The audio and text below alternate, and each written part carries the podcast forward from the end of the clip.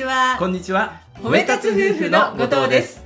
さて本日のテーマは、はい。なりたい自分の理想の姿を決める、うん。これはですね、はい。夫婦円満の第一歩と言えますそうよね、ですね、うん。まずねこんな風にねなりたいというところがね。そうそうそう。まあ目標みたいなものですよね、そうですよね。うん。うん。それをまずこうしっかり決めておくってそうことですよね、う。ん、それを決めておいた方が、こうね、あっちふらふらこっちふらふらしなくていいですからね。目標はこういうことなんだから、うん。それ向け向けて、うん。じゃあどんなことやるかって言ったら、じゃあ具体的にはこういうふうにしようっていうね、うん。自然とこうやっぱりやり方も決まってきますからね。ね。ううん。んもう紙なんかに書き出すとなおいいですよね。そうですね。このね、意外とね頭で考えてることってね、そうそう。混沌としてるんですよね。なんですよね。うん。ですので、紙に書き出してみる。はい。うんそこからねまずやっていただきたいなと思ってます。はい、はい。うん。そしてね、はい。これ大事なポイントっていうのがあってですね、このどうしてもね何かその夫婦円満とか、うんあるいはその、まあ、会社なんかでもそうですよ、うん。うん。こうまあ、部下上司との関係をね何とかしたいって思ってる時ね、相手がねこうなってくれればいいのにってこうついつい思っちゃうんですよね。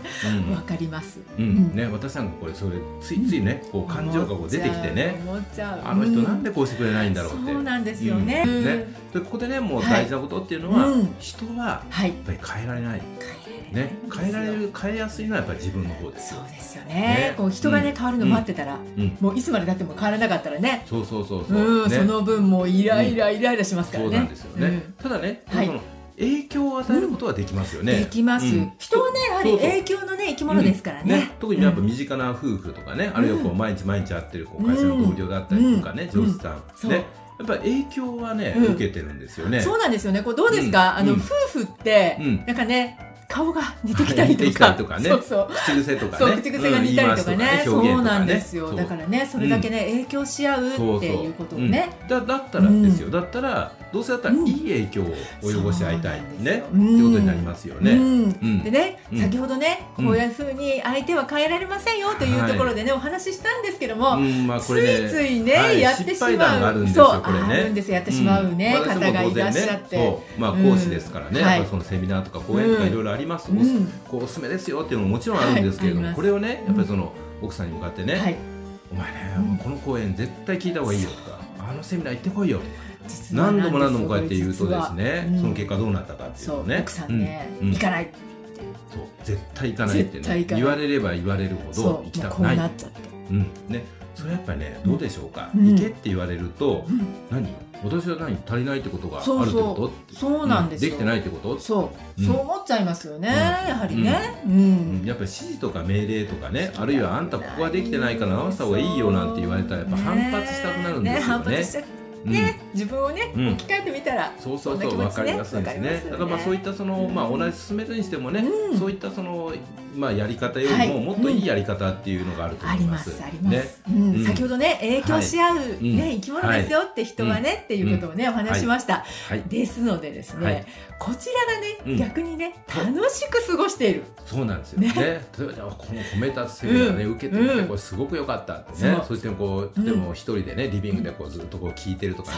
ああそう。かとそうか。そうわわかりやすいとかね。本読んでね、うん。楽しいとかね。ねこれは。とかね。ねもうすごい盛り上がって聞いてるとかね。うん。ねこう生き生きしてると、はい。うんなんか何何が楽しいのってね。やっぱ人はねやっぱ楽しいところにやっぱ集まってきますそう。ね。知りたい、ねうん。それで自然とねこう巻き込んでいくみたいなねことになったらそっちの方がやっぱり理想的じゃないですか、ですからね、うん。まずね自分が楽しく過ごす、そうそう、ね。そうすると自然といい影響がね伝わっていくっていうことになりますよね。はい。ね。でねこうやっていくときに、多分ね自分ではね一生懸命やってるとね、ついついね陥りがちなことがあるんですよ、うん。楽しく過ごしていても、うん。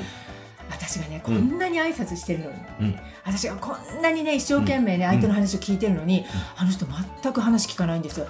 挨拶も返さないんですよ。どうしたらいいですかってね、それはねあります、ね。私もね、うん。やっぱりその褒め立つ学ぶ前までは、うん。相手の反応がやっぱり気になった、せっかく俺がこんなふうにやってるのに、うん。何あの態度はってね、ね、うん、そうでねそんな時にね、うん。どうですか？皆さんね、やはりイライラモヤモヤしますよね。そうなんです。やっぱりここでもね、うん。やっぱりそのなりたい自分の理想の姿っていうのは、はい。自分軸で考えるね。そう。相手に変わってほしいとか、相手がこうなってほしいっていうことは封印してですね。はい、うん、例えばその挨拶一つにしてもね、うん。これはその実は、うん。えーラジオでも皆さんにお伝えしてるんですけれども、はい。お地蔵さんのエピソードというのがあります。うん。これは褒め立つ協会でもその、えーお伝えしているエピソードなんですけれども、もね、はい。とにかく挨拶してもねうん。どんな声かけしても全く返さない人がいうる、ん。ね。微動だにしない。そう。ね。こうなるとどうですか皆さんね、もう心が折れそうになるんですけどってそういうご相談がうん。教会の方にありました、はい、ね、そこでねこういうふうに理事長が答えたそうですね、うん。もうね、うん。人が挨拶しても全く返さない、うん。声かけしても微動だにしない、うん。もうその人はもはやね人間ではありません、うん。お地蔵さんです。そうねなんです、うんお地蔵さんだからもうこれ挨拶が返ってこなくてもしょうがないですよね、そうなんですね。これね、うん。お地蔵さんがですね、うん。動いたらねびっくりしますよね皆さんですよね。ねだからね、うんもうそれもう相手に関係なく、相手お地蔵さんでねこれもうその毎日自分がご利益あると思ってねしっかり挨拶しようと、うん。そしてね帰ってくるわけないんだと、心の中でね、あの実際拝まないでくださいよ、はい。心の中でねご利益ありますようにってこうねお拝む感じで、ね、拝む感じでね、はい、で、んそうするとどうですかね、これ周りの人から見たらね、はい人すごいよな、あんな人。にまでこう爽やかにきちんと毎日毎日挨拶してってね、その人自身がこう、そうなんです。光が当たっちゃうんですよね。光が当たっちゃってね、うん。そしてね、うん。実際にそのお地蔵さんがね、うん。お地蔵さんもしも動いた時ってもはい。のすごいことですよ。そうです、うん。びっくりします。よ本ね、当に先ほお地ども言いましたけど、蔵さんねものすごいご利益あるんですよね。そうなんですよ。これねね。実際にね、はい。そういうことがね。あったって聞いてます、ね、うん。ただ姿勢としてはもうそうやってね、やっぱり自己完結ですよ。相手がもうどうであれ、自分がもうとにかく挨拶する自分が気持ちがいい。今日もできたぞってね。気にはなるかもしれないですけど、、はいや私はあの、はい。お地蔵さんにうん挨拶ができた、そう、うん。ね、すごいぞ、自分ってね。そうすごいぞ自分。そう、自分を褒めて。そうなんですよ、うん。はい、ね、こういったことをね、とにかはい。く続けていくっていうことでね、うん。もう自分なんだと、ね、自分がこのなりたい自分の理想に向かって、はい。こうやっていることなんだっていうことをね、うん。しっかりこう。ブレずに持っていれば、必ずそれで続いていくと思います。そうですよね。ね。そしてね、うん。としかさんね、はい。こうこちら側にね、うん。なりたい、ね、理想の姿があるように、うん相手の人にもそれはあるでしょう。ねありますよ。ね。ね。自分としてはこうなりたいっていうね、うん。そうでそれね、まあいくつかあると思うんだけれども、まあほんの一つでもね、はい。気づいてあげて、あこの人はまあこういったことにこだわりがあるんだなって言って、そこをちょっとだけね、うん。あのクローズアップしてあげるとか、光を当ててあげると、うん。すごい喜んでく喜んれるんじゃないでくれると思いますのでね。うん。はい。うん。じゃあ繰り返しになりますけども、はい。さん大切なポイントは、はい、うん。やっぱりなりたい自分の理想の姿、これをね自分軸ではい。自己完結でこうねとにかくその行動していく、実践していくっていうことが、はまずはうん大事なんではないかなと思います。本日も最後まで見ていただきましてありがとうございましたあ。りがとうございました。